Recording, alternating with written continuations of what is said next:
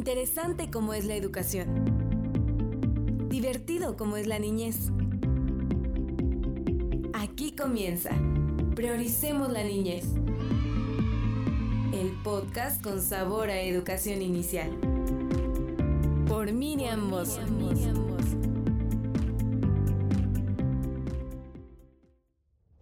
Hola, ¿cómo están?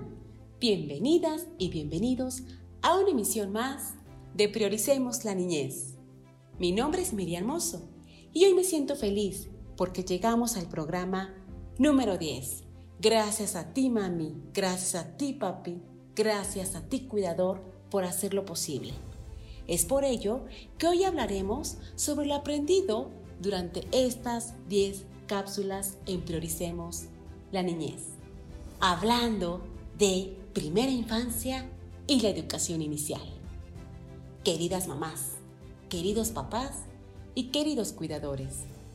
La educación inicial debe centrar esfuerzos en la atención de la primera infancia, por lo que requiere impulsar un trabajo coordinado entre los diversos agentes educativos, como el gobierno, las instituciones, por supuesto las maestras y maestros, madres, padres y cuidadores, con el propósito de unificar los principios y las metodologías de trabajo para lograr que se vea a la niña y el niño como sujeto de derechos y aprendiz competente. Por lo tanto, se debe comprender de la siguiente manera. A la educación inicial como constituyente en la estructura de la atención integral y a la primera infancia que establezca cimientos sólidos para el aprendizaje a lo largo de toda la vida.